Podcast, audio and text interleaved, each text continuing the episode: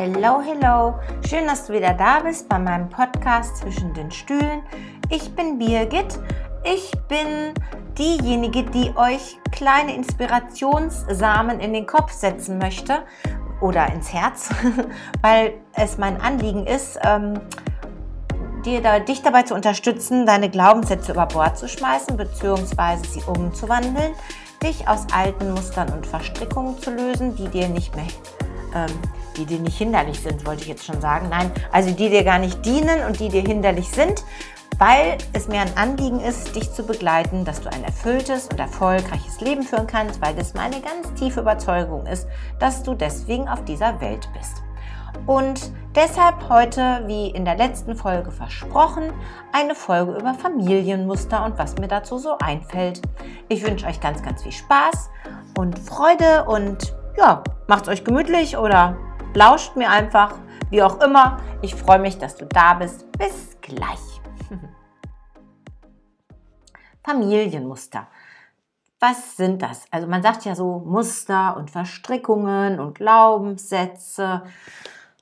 Einige von euch werden das auch schon kennen, aber ich erkläre es halt trotzdem nochmal. Ähm, man kann sich das dann schon irgendwie so vorstellen, wie so ein Muster, was man strickt mit der Stricknadel. Also ein Familienmuster kann voll, äh, unterschiedliche Kleider haben. Einmal kann es sein, dass es wirklich von Generation zu Generation weitergegeben wird. Und es ist so langläufig die ähm, Meinung, oder ich glaube, das haben auch Untersuchungen gezeigt, dass man so drei Generationen zurückgehen kann oder manchmal auch vier. Und in diesem Rahmen zeigen sich dann diverse Muster. Und das ist ähm, in der jetzigen Zeit ganz, ganz spannend, weil wenn wir mal eine, man hat immer früher gesagt, eine Generation sind 25 Jahre und wenn du 100 Jahre zurückgehst, dann haben wir ja ungefähr vier Generationen, ähm, dann wären wir Anfang des letzten Jahrhunderts. Was war Anfang des letzten Jahrhunderts? Gerade jetzt zu dieser Zeit war einmal ja die spanische Grippe und es war kurz nach dem Zweiten Welt, äh, Ersten Weltkrieg und vor der Weltwirtschaftskrise und damit auch vor dem Dritten, äh, Quatsch, meine Güte, ähm, dann kam ja der Zweite Weltkrieg, ähm, 39, aber Hitler kam ja 33 an die Macht. Also wie gesagt, diese unter den Prägungen der, dieser Generation, die damals geboren ist oder eben auch aktiv war, stehen wir heute zum Teil nach wie vor immer noch ein bisschen. Ich bin 1964 geboren, 19 Jahre alt nach dem Krieg. Meine Eltern sind beide während des Krieges geboren, mein Vater kurz zu Beginn und meine Mama 1941. Also kann man ja sagen, irgendwie mittendrin. Sie sind auch beide, ähm, haben ihre Heimatorte verlassen. Mein Papa ganz und gar mit seiner Familie, meine Mama für eine gewisse Zeit, die ist dann ähm, damals auch wieder zurückgekehrt. Beide haben erlebt, dass ihre Väter nicht da waren, weil sie im Krieg gewesen sind. Und die Mütter haben sich sozusagen mit den Kindern ganz alleine durchgeschlagen. Heißt, in meiner Familie gibt es wirklich eine Menge Muster, die ähm, ich sag mal so Schlagwörter wie man kann alles verlieren, nichts ist wirklich vom Bestand, Väter sind nicht anwesend, ähm, Geld hat auch irgendwie einen ganz ähm, belegten Wert. Ähm, meine Mama kann mir das sicherlich bestätigen. Es war immer gefühlt zu wenig da, obwohl ich glaube, dass es eine Zeit lang wirklich ganz gut da gewesen ist. Aber dieses Mangelgefühl ähm, ist halt von diesen Generationen, die auf der Flucht alles verloren haben, sicherlich mit in die ähm, weiteren Generationen getragen worden. Es war eine unheimliche Zersplitterung da.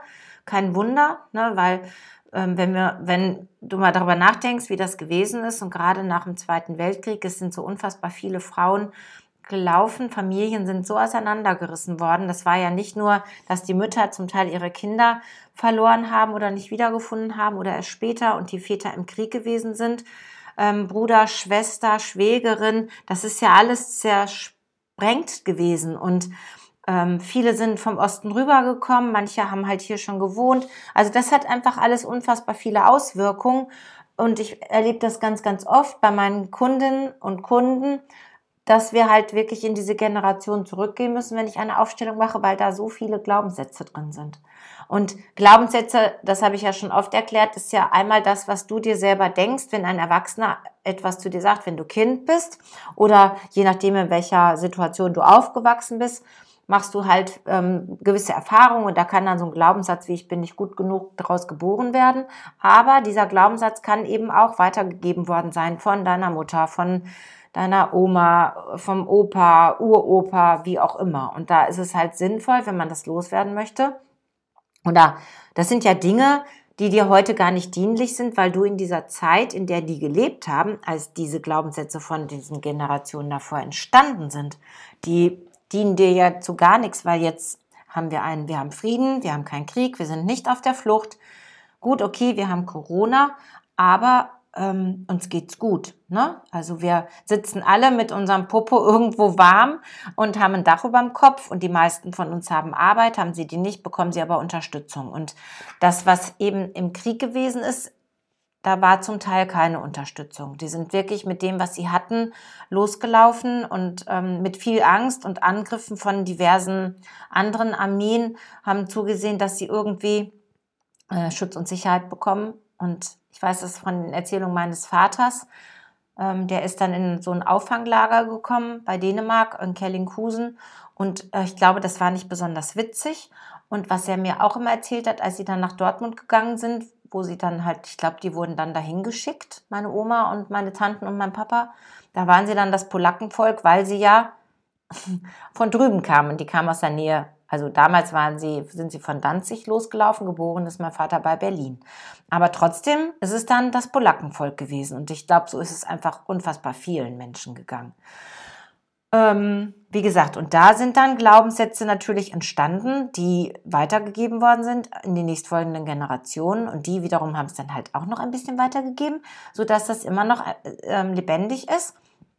Aber wenn du zum Beispiel diesen Glaubenssatz hast, du musst alles gut bei dir behalten, weil es könnte dir ja genommen werden, weil es im Krieg alles genommen worden ist, dann passt das ja wahrscheinlich gar nicht, weil du gar nicht in der Zeit lebst, wo man dir alles nimmt. Und ähm, dann kommst du vielleicht gar nicht, bist du vielleicht nicht in deinem Beruf erfolgreich oder kannst das Geld eben nicht zusammenhalten oder das Geld ist gar, kommt erst gar nicht so dir zu äh, in Fülle. Ich finde, so am Thema Geld kann man das immer ähm, ziemlich gut irgendwie ähm, plastisch darstellen, was das bedeutet hat. Und eben auch diese ganzen Verlustängste, die ähm, viele Menschen ja haben, sind oftmals auch genau aus diesen ererbten Geschichten geboren. Und das sind auch Traumata. Also das ist diese Generation und gerade diese Kriegsgenerationen, das waren ja mehrere, die, das ist traumatisch gewesen. Und natürlich sind diese Traumaerfahrungen weitergegeben worden. Nicht im bösartigen Sinne, sondern das ist einfach, meine Oma hat halt wirklich immer Butter eingefroren. Butter und Salami hatte sie immer da. Wenn man kam, bekam man ein Stück Butter und eine Reinhard Sommerwurst. Das weiß ich noch.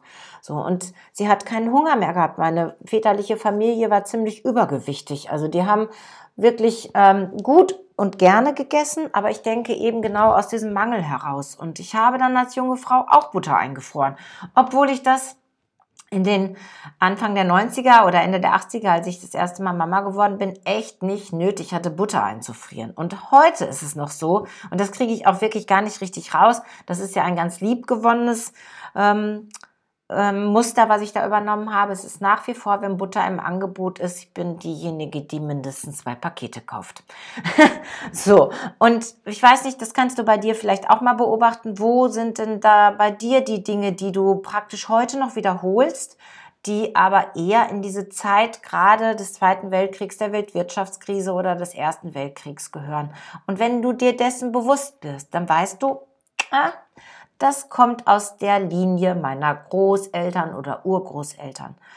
Und ich in meiner Praxis gucke dann halt, welches Muster ist denn dann bei dir entstanden. Und dieses Muster, das ist ja das eine, sich dessen bewusst zu werden.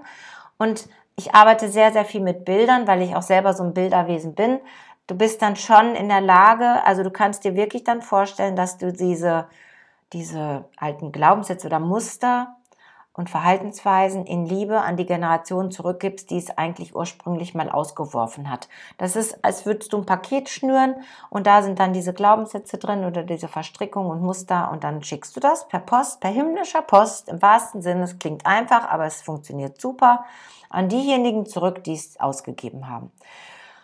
es gibt natürlich auch Familienmuster, da kommst du nicht mal so eben dran. Das dauert dann schon ein bisschen länger und erfordert auch wirklich so ein bisschen Detektivarbeit. Und ähm, was ich auch, ähm, also es ist irgendwie, also der Zweite Weltkrieg ist einfach mega präsent und ich habe ab und an auch mal Pat äh, Patienten, sage ich jetzt schon, also Kunden oder Kundinnen mit jüdischem Hintergrund am Ohr und das ist dann halt auch total krass, wie natürlich diese Geschichte ähm, der Juden auch die nachfolgenden jüdischen Generationen ähm, geprägt hat, dieses ähm, verfolgt zu werden oder eben sogar, wo da sind oftmals echt wirklich viele Angehörige, die umgebracht worden sind.